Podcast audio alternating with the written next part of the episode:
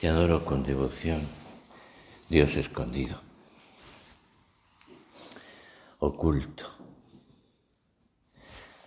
A ti se somete mi corazón por completo. Se rinde al contemplarte. No queremos poner oposición, no queremos poner rebeldía ante ese amor del Señor escondido. Y que todos los días está aquí para nosotros, para cuidarlos, para cuidarnos, para que seamos esas personas que cada día puedan disfrutar más con Él,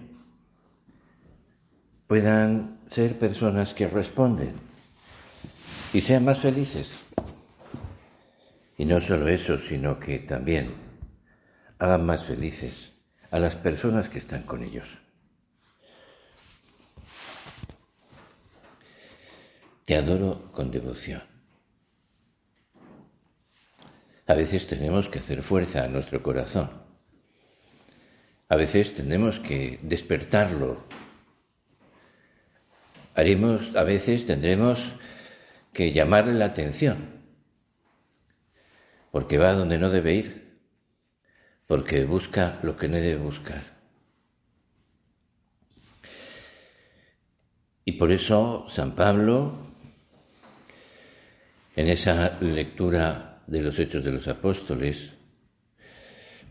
nos da pistas para que ahora en este rato de oración podamos Poner una mirada distinta, un propósito sincero, un punto de conversión en nuestra vida.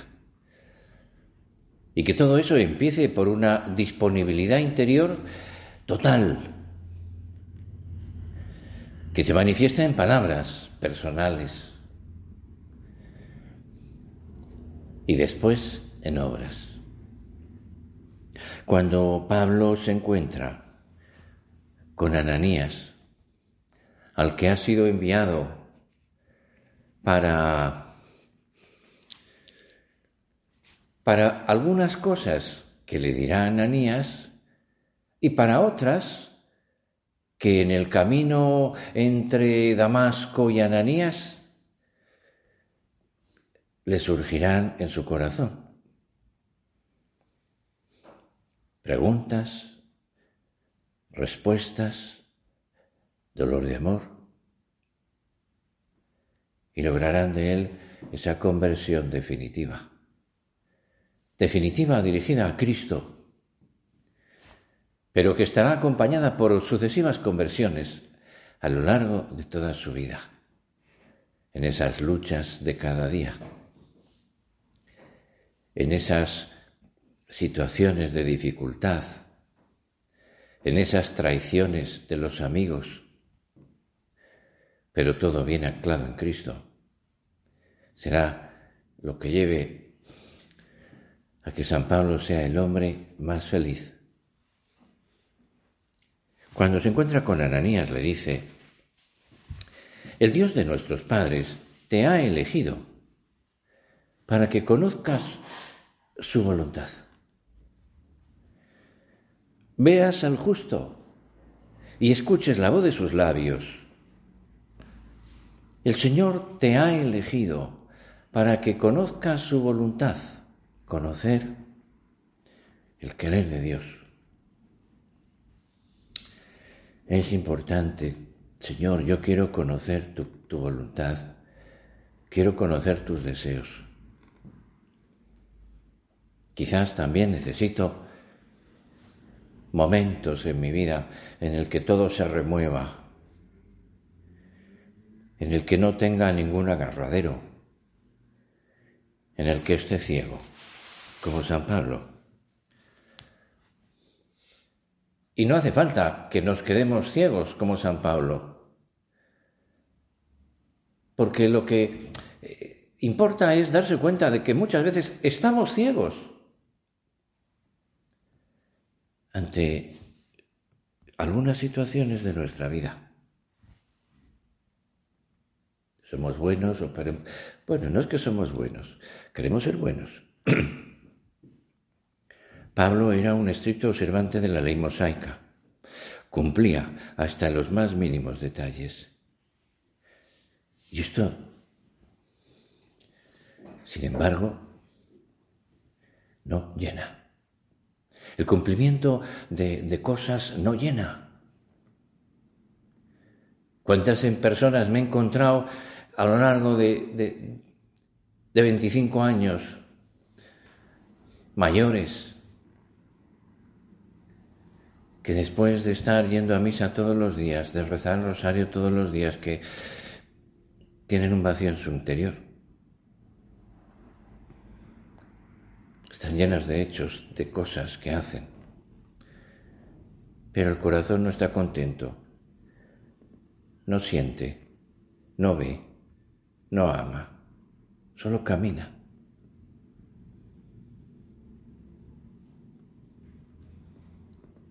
que me ves, que me oyes, que me buscas, que me amas, que me guías. Señor, decía San José María en una meditación, en un momento muy especial de la vida, que mis hijos te miren te busquen, te amen. Señor, que yo te busque, que te mire y que te ame. Es una ejaculatoria la que nos tiene que ayudar, de verdad, en toda nuestra vida, en cualquier momento, pero sobre todo en, los momentos de frialdad, de acostumbramiento, de ceguera. Señor, que vea, Señor, que te quiera ver, Señor, que escuche, que te quiera escuchar. Señor, que te busque, que te quiera buscar. Señor, que te siga, que te quiera seguir. Es todo un proceso. Porque Señor que te ame y que te quiera amar. Siguiendo a Cristo le amaremos, siguiéndole a Él. Pero necesitamos la ayuda de Dios, la ayuda de la gracia, el deseo de conversión, el deseo de fidelidad, el deseo del amor, el deseo del conocimiento propio. Señor, que me conozca, que te conozca. Pablo vivía todo hasta los más mínimos detalles, y, pero esto, ¿a qué llevó? A estar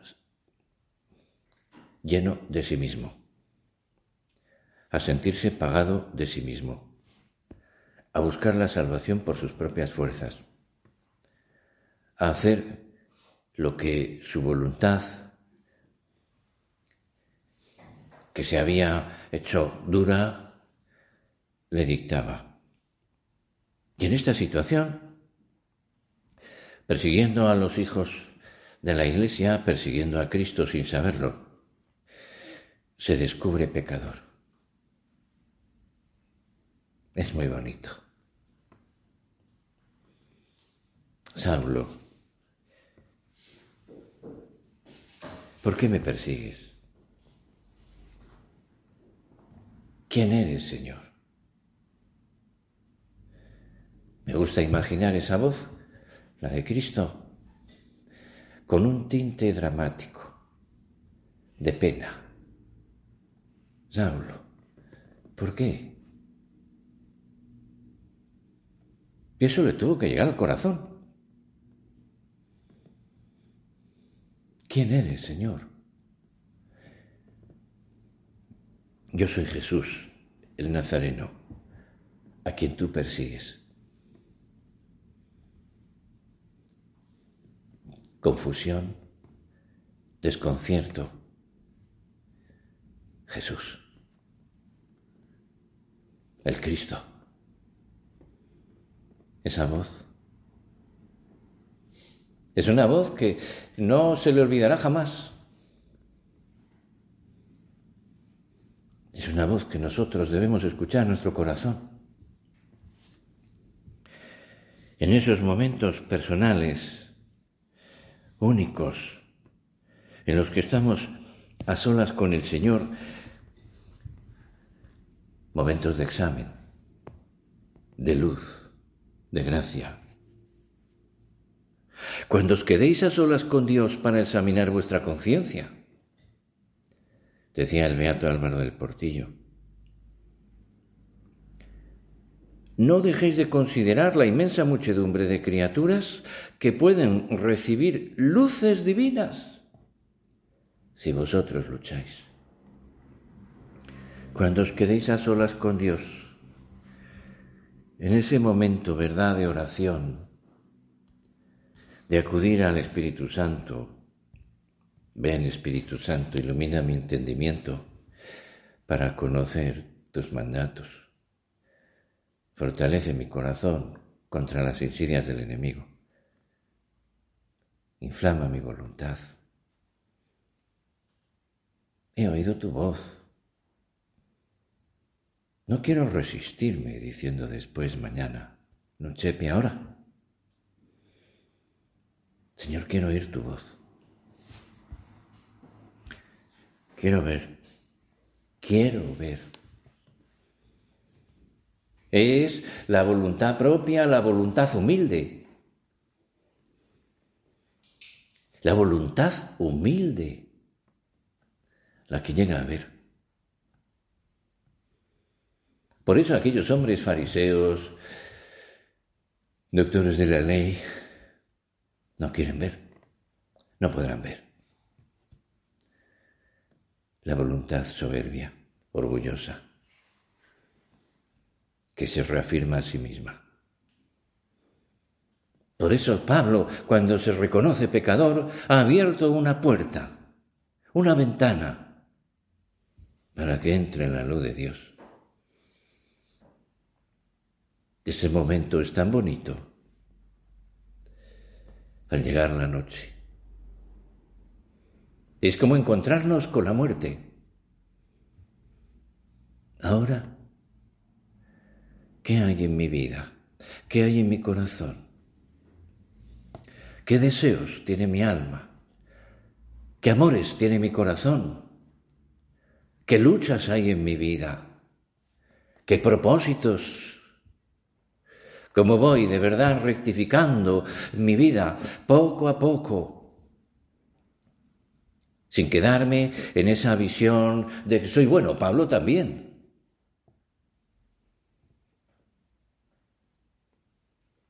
Pero la verdad tiene que salir. Luz en el entendimiento, Señor, tu luz, tu luz. Se lo decía Ananías, te ha elegido para que conozcas su voluntad, veas al justo. ¿Cuántas veces vemos al Señor? Es maravilloso, Señor.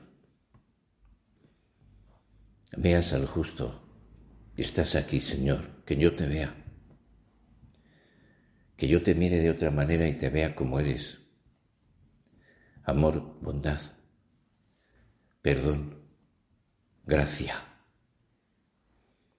Esa gracia del Espíritu Santo que nos va acompañando y que es, como decía el Papa Benedicto XVI, el alma de nuestra alma, el Espíritu Santo, la parte más secreta de nuestro ser de la que se eleva incesantemente hacia Dios un movimiento de oración. Cuando Pablo se convierte, madre mía, mi vivir es Cristo. Alter Christus, ipse Christus, otro Cristo, el mismo Cristo. Mi vivir es Cristo y el Espíritu Santo le va conduciendo, se deja conducir. Por eso nosotros le invocamos para que nos ayude a estar cada vez más sensibles, más atentos a la presencia del Espíritu en nosotros, a que esa presencia se transforme en oración, en propósito, en lucha. de que tú y yo nos portemos como Dios quiere. No lo olvides. Depende muchas cosas grandes. Benedicto XVI, el Papa emérico, emérito que nos estará escuchando ahora, decía qué profundas son estas palabras. ¿Por qué? Porque vienen a engarzarse a todo lo que estamos hablando, eh, que, que decía el Beato Álvaro con esas luces que tenía también, de que nuestro examen, de nuestras luchas, dependen las luces de muchas personas. ¿Cómo puedo ayudar a los demás? Lucha. Lucha en lo concreto. Camina hacia el Señor. Porque si no hay examen de esas disposiciones grandes, genéricas de las que hablábamos antes, si no hay examen de esas luchas pequeñas de cada día, entran por las rendijas del alma el frío, la pereza, el vacío. Ahí hay algo que necesitamos, ¿verdad? Darnos cuenta de que esa lucha es una exigencia del amor con mayúscula, del amor de Dios. Porque ese punto de examen es para nosotros el punto de partida para encendernos más en el amor de Dios, con actos de contrición sinceros, con ese dolor que es tan bonito, decía don Álvaro, con un dolor, ese examen diario concreto donde el dolor queme toda la miseria del alma y el afán de una mayor entrega brote como una decidida respuesta de amor. Donde el amor queme. Y es fruto del deseo. Del deseo de ser más fieles, del deseo de ser más santos, del deseo de corresponder. Donde el amor queme toda la miseria del alma, ese, quemar, ese acto de contrición, es ese acto y esa conciencia de nuestro pecado, es el momento del día en el que acabamos con ese acto de humildad tan bonito. Señor, perdóname. Y un propósito de luchar. Y en esas luchas pequeñas, concretas, ¿verdad? Nos va la vida. Pensad, pues, en vuestras actuales disposiciones personales. Examinaos, averiguad las causas de vuestros errores, concretad propósitos, abrid el corazón y ungid el conocimiento y la confesión de la propia miseria con un dolor sincero. Así, el Señor de nuestros males sacará bienes grandes bienes si es grande el dolor. Señor, por eso esa conciencia de ser pecadores, yo la aplaudo. La pido para mí. Que tengan la luz para verlo. Luz para ver. Fuerzas para amar. Porque ahí surge después el propósito. Lucha nueva. Lucha nueva, año nuevo, lucha nueva. Significaba para San José María un esfuerzo constante de amor, una decisión de afrontar día a día las resistencias de nuestro egoísmo y de nuestras concupiscencias. Por eso necesitamos, necesitamos al Espíritu Santo que nos ayude a tener un alma dócil, despierta, para que de verdad pueda darse cuenta, para que pueda reaccionar. Y es algo que nos podemos preguntar. Yo tengo esa docilidad interior. No solamente la conciencia de que soy pecador, sino la prontitud de la respuesta. Porque no basta, ¿verdad?, quedarse parado y quieto, sino que hay que ir como el hijo pródigo al Padre, como todos los enfermos del Evangelio, a Cristo, para tocar, para hablar, para reconocer, para confesar.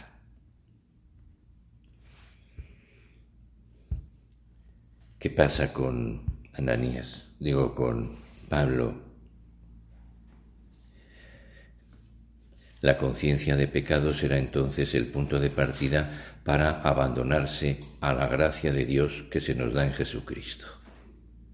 Déjate llevar. Déjate acompañar. Se encuentra con el Señor, pero se queda ciego. Le cogen de la mano y le llevan a Ananías. El Señor le dice que vaya hasta, hasta Ananías. Levántate, continúa el camino hasta Damasco, allí te dirán todo lo que está determinado que hagas. Mis compañeros me llevaron de la mano. Y luego Ananías, aquel hombre piadoso, obediente, dócil a Dios, transmite el mensaje del Señor. Señor, ¿cómo agradecemos que nos acompañan? Que nos animen, que nos ayuden, que nos recen delante de ti, las personas que nos acompañan, que nos hacen descubrir cosas que quizás nosotros no vemos porque estamos enredados. Desenredan las madejas, simplifican nuestra vida, ayudan a luchar, a concretar pero dentro de mí tiene que estar el fuego, el deseo, el amor de Dios. Dentro de mí tengo que despertar la docilidad a la búsqueda de la voluntad del Señor, para hacer lo que sea, aunque no lo entienda. Déjate llevar. Porque Dios, ante esa actitud, es maravilloso, como actúa, es maravilloso. Siempre viene la luz.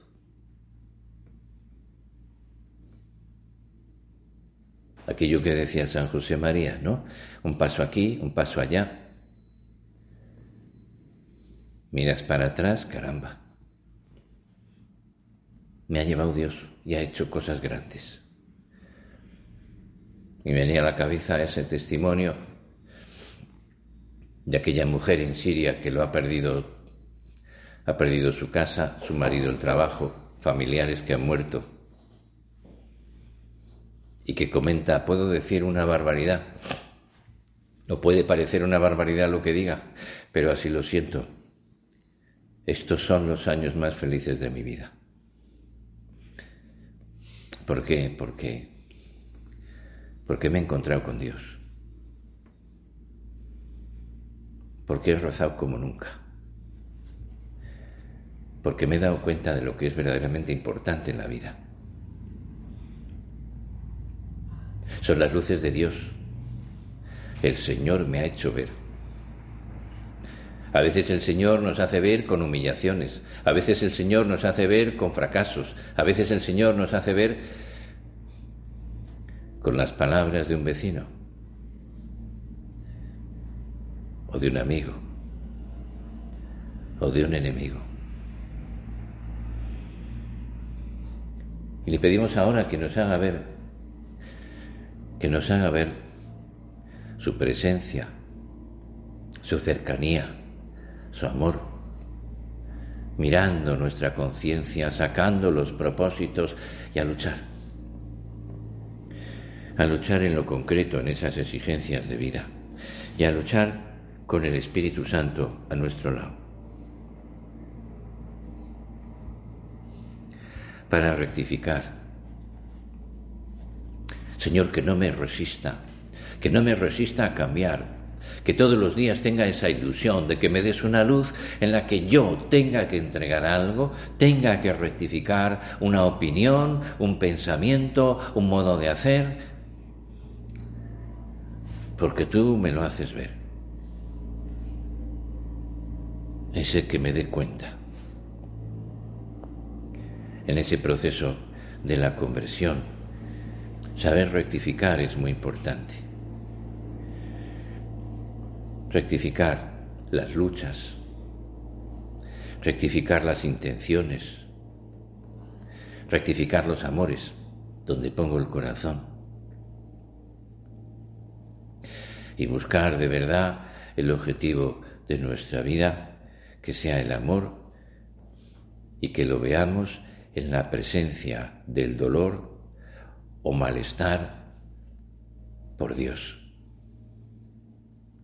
Señor, me apena haberte hecho esto, haber omitido esta visita,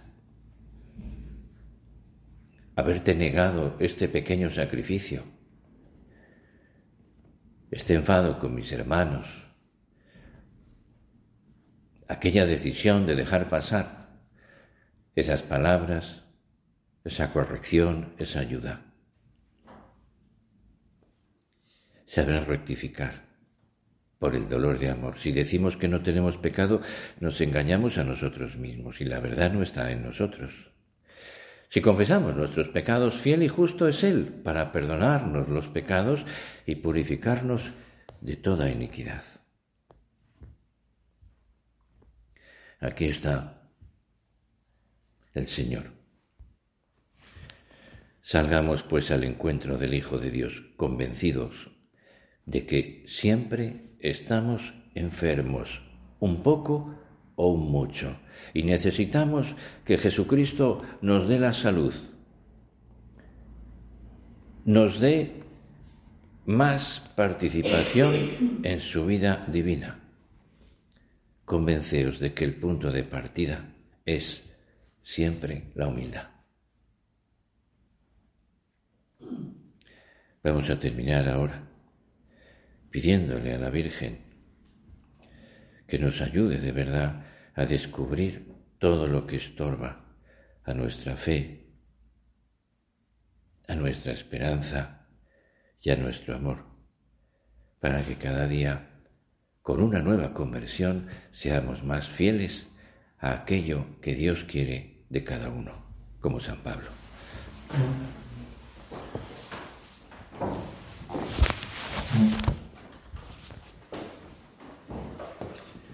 Te doy gracias, Dios mío, por los buenos propósitos, afectos e inspiraciones que me has comunicado en esta meditación.